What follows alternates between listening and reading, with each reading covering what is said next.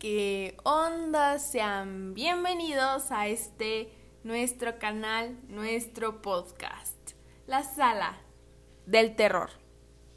El día de hoy les presento nuestro primer caso, el cual habla sobre un hombre que acabó con la vida de ocho mujeres diferentes en una sola noche. ¿Saben ya de quién estoy hablando? Piénsenlo un poquito. Este es el caso de Richard Speck, el asesino de enfermeras.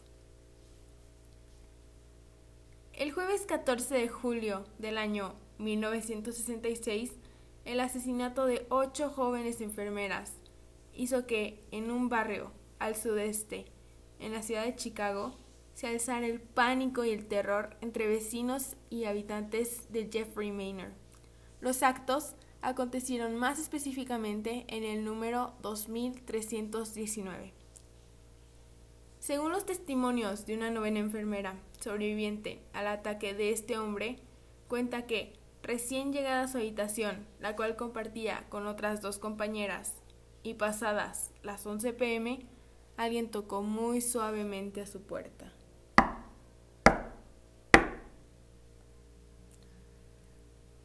Corazón relata cómo al abrir la puerta se encontró al otro lado de esta a un hombre joven, que de una forma un tanto amenazadora le pidió que se reuniera junto a otras tres compañeras que recién habían llegado a la residencia, nueve chicas en total, para ahí aclararles que solo quería un poco de dinero para poder viajar a Nueva Orleans.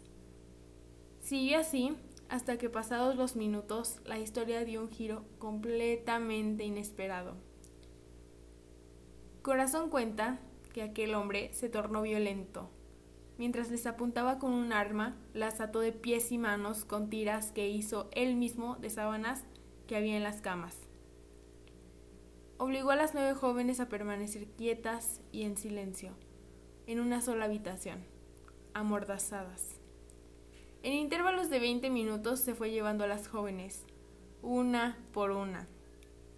Los cadáveres fueron reconocidos por la policía como Gloria Davy, de 22 años, Susan Farris, de 21, Mary Ann Jordan, de 20, Patricia Matusek, de 22, Nina Joe Schmale, de 24, Pamela Wilkening, de 20, Valentina Pasión, de 23, y Merlita Gargullo, igualmente de 23 años, las dos últimas jóvenes de nacionalidad filipina.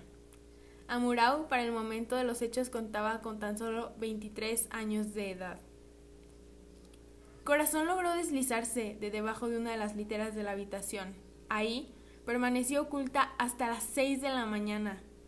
Recién amaneció, la joven logró quitarse las ataduras para salir cautelosa y pedir auxilio.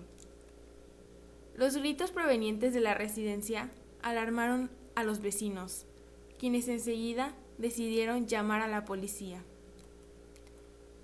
Sus declaraciones para la policía y la descripción que dio de aquel retorcido hombre ayudaron en su captura, para describir que el autor del crimen múltiple había sido un hombre llamado Richard Franklin Speck.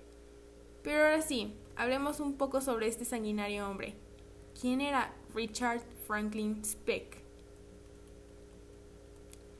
Speck nació en 1941 en Kirkwood, Illinois.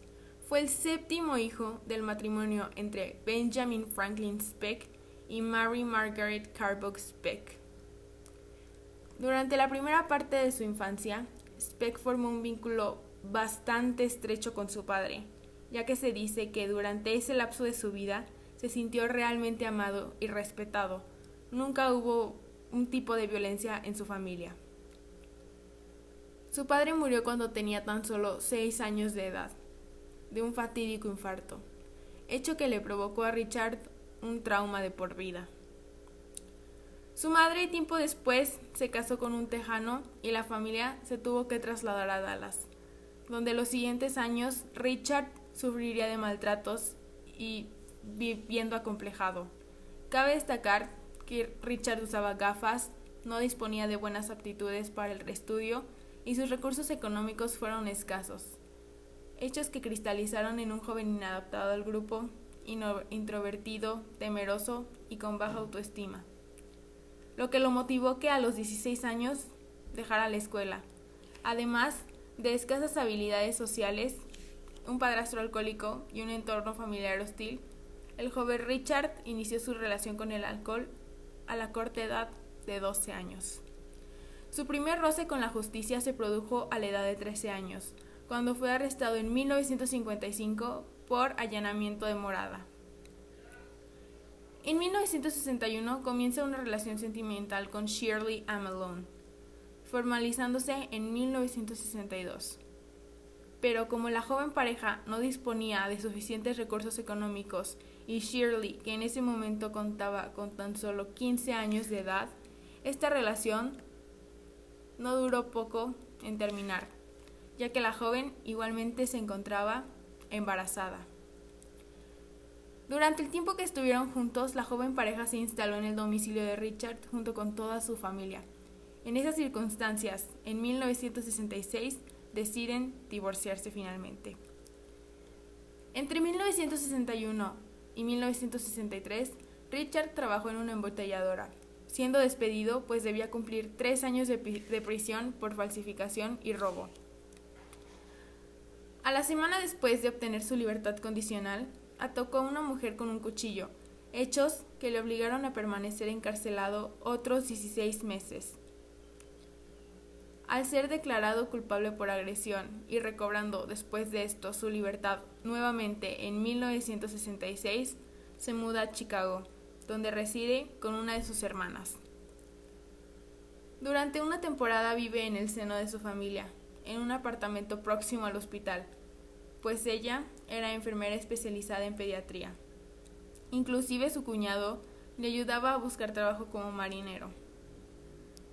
Después de varias negativas en la obtención de un puesto de trabajo digno, con escasos recursos económicos y habiendo permanecido mucho tiempo en el apartamento de su hermana, decide mudarse a una pensión. Aunque, sin embargo, el dinero deja de alcanzarle para pagar la pensión y duerme en una casa abandonada. Tras estos hechos, se instala en una posada y con el poco dinero que posee comienza a beber reiniciando su vida desordenada. Durante ese lapso llega a violar y robar a Ella May Hooper, una mujer de 53 años. Ebrio, vestido de negro y armado con una navaja y una pistola, se dirige a la residencia para estudiantes de enfermería del South Chicago Community Hospital. Varios días después, Speck fue detenido gracias a un tatuaje que decía nacido para traer el infierno. En 1967 fue juzgado en Peoria, Illinois, siendo declarado culpable y sentenciado con una pena capital. Sin embargo, el juez, que lo había sentenciado a la silla eléctrica, estableció una suspensión cautelar en espera de una apelación al Tribunal de Justicia Superior de Illinois. La Corte Suprema de Illinois confirmó la sentencia lo cual no se ejecutó inmediatamente por problemas burocráticos. Y, justo cuando se iba a aplicar, el estado de Illinois declaró inconstitucional la pena de muerte, por lo que Richard Speck fue resentenciado a cadena perpetua. Finalmente, el reo falleció en 1991 a consecuencia de un infarto de miocardio, al igual que su padre. Su cuerpo fue incinerado y las cenizas esparcidas en un lugar desconocido de Joliet, Illinois, por temor a la profanación de su tumba.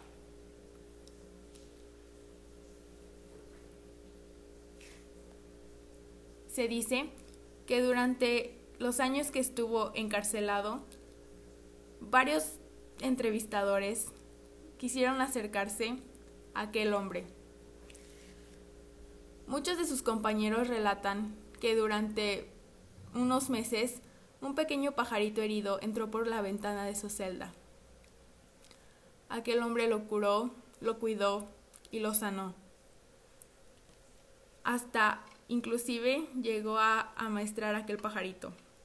Lo llevaba a todos lados según los demás reos, llevándolo consigo en su hombro. Un día, uno de los entrevistadores le preguntó que por qué todavía no lo dejaba ir.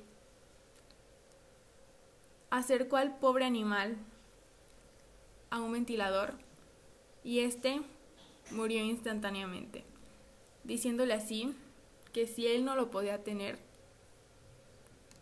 tendría que morir.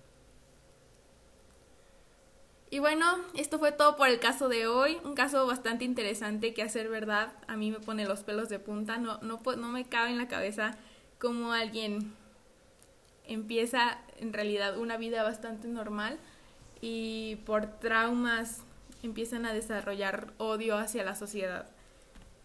Es bastante de crítico estos casos. Eh, me gustaría seguirlos comentando en un próximo capítulo. Espero que les haya gustado bastante. Eh, y pues bueno, me voy despidiendo. Hasta la próxima. Esto fue La Sala del Terror.